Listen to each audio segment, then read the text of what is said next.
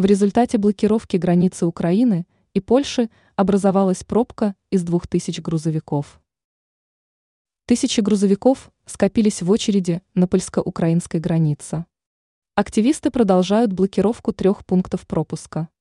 Очередь из грузовиков на границе Польши и Украины увеличилась до примерно 2000 единиц, пишет РИА Новости.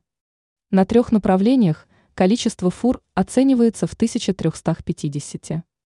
Ранее был разблокирован четвертый пункт пропуска Шигини-Медика. Но очереди здесь еще остаются.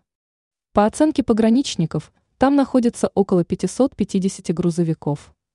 Очередь остается на территории Словакии в сторону пункта пропуска Ужгород. Здесь проезда ждут водители 400 грузовиков.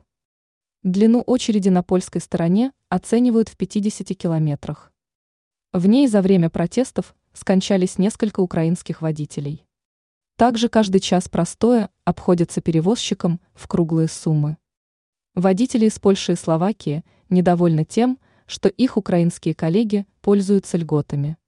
Также отношения Украины и Польши ухудшились из-за эмбарго в отношении украинского зерна.